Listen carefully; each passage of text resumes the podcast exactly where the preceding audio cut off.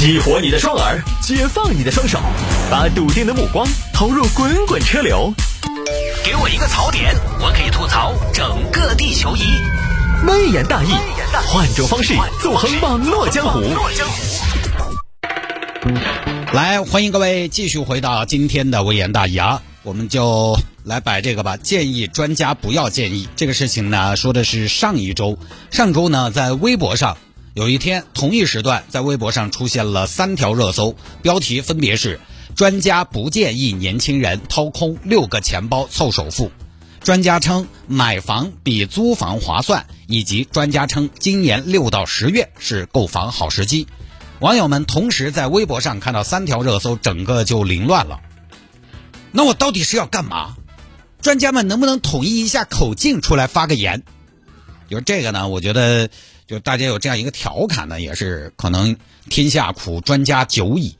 天下为什么苦专家久矣呢？我觉得这个原因，咱们客观理性的判断哈，分析啊，有多方面的原因。第一呢，有些专家可能也是，那有些专家呢，他是前脚说了，后脚马上就不认账、不认黄，常常呢，有的时候自己打自己脸。那还有一些专家呢，确实他是什么呢？需求型的专家。就我发明了一个词汇啊，需求型专家，就是他是为。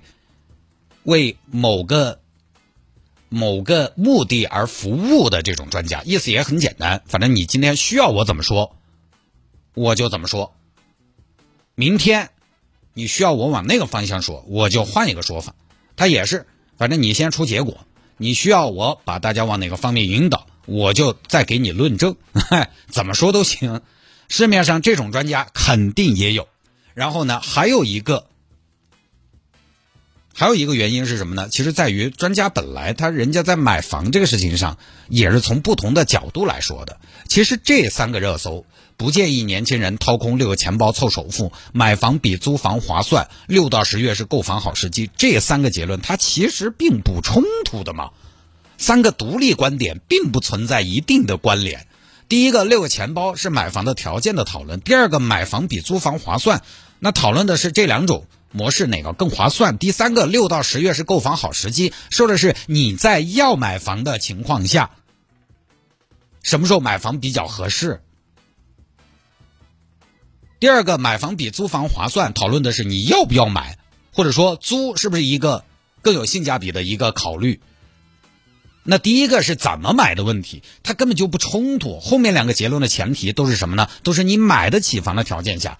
前面一个是你买不太起，要不要找六个钱包来凑首付？那完全不同的角度。但是呢，就是前面说的一些原因嘛。网友们呢，于是看到这样的三条，大家左右互搏的这种观点，同时出现在了热搜上面，就把这个娱乐化了。我最近呢看了一些文章，我越来越发现一个事实哈，就是现在的很多文章呢，它其实给不了你建议，也给不了你方向。很多文章专家的说法，他有的时候只是在推你一把，临门一脚。什么意思呢？有很多说法是给同意的人看的，有很多观点现在也是给同意这个观点的人看的。专家只能给你锦上添花，很难扭转乾坤。比如说买房比租房划算，帮到的他就是本来就打算买房的人。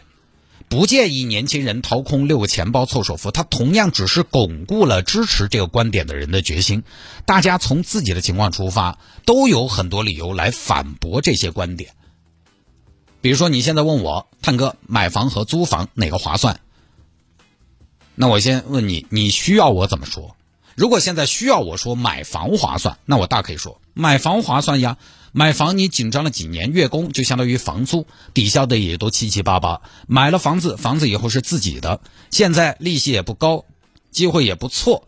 人一辈子终归还是需要有个自己的归宿的，尤其在中国，我们从农业社会发展而来，有套房，它有的时候等于安全感。我们不喜欢居无定所，尤其看重家在人生中的意义，它是非常重要的。成都人口净流入，吸引西部地区的优秀人才，未来看好，该买。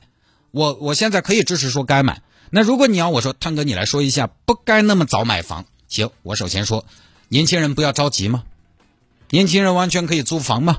年轻人有很多的可能性吗？世界上所有国家当中，只有中国的年轻人是最早买房的。我们是不是太心急了一点？中国人首次购房的平均年龄是二十七岁，加拿大三十一岁，美国三十五岁，日本四十一岁。所以我们的年轻人，你们在急什么？你们年轻，你们充满了活力，你们本身就有更多的可能性。为什么要用一套房子把自己禁锢在一个地方，让自己变小了呢？然后我可能还会说，相比之下，租房的机动性更强。试问一下，你能说得准自己现在在成都，十年后还在成都吗？你能说得准你现在是秋儿，十年后还是秋儿吗？我就能，我还能说，国家现在把年轻人、新市民的居住保障放在了非常重要的位置。国务院办公厅也发布了关于加快发展保障性租赁住房的意见，着力解决新市民、青年人等群体的住房困难问题。这是在释放年轻人的活力呀，这是在解除年轻人的后顾之忧啊。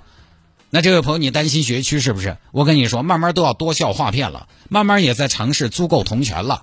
你说现在还没有落地，我们要以发展的眼光看待问题吗？不是什么东西是一成不变的吗？我们看到教育改革也是来得很猛的吗？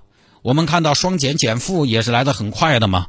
那有些行业说没就是没了的吗？我那我跟你说，那是未来的趋势。你看嘛，我刚才只是乱说的哈。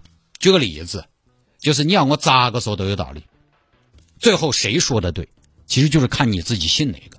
专家的观点只是让你心中已经有的那颗已经发芽的种子再长出来而已。但是你心中种下的是什么品种的种子，其实是你自己的土壤环境条件慢慢决定的。所以我现在看到专家的建议呢，我首先是保持中立，尽量保持克制。专家之所以是专家，人家肯定还是有两把刷子的。我会在看专家观点的时候，尽量避免出现那种我只相信我相信的观点这样的情况出现。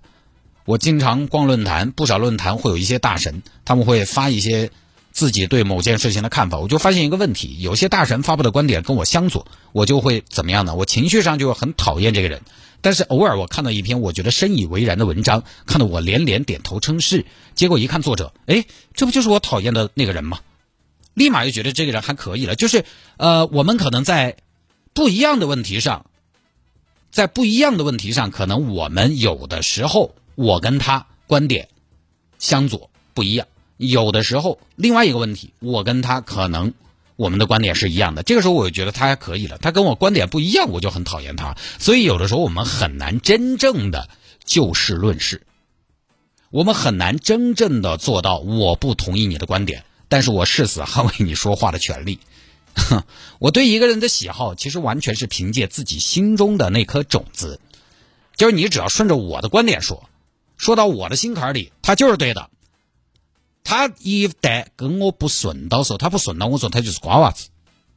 哎，我觉得这个专家行，不是因为他说的对，而是因为我觉得他说的对。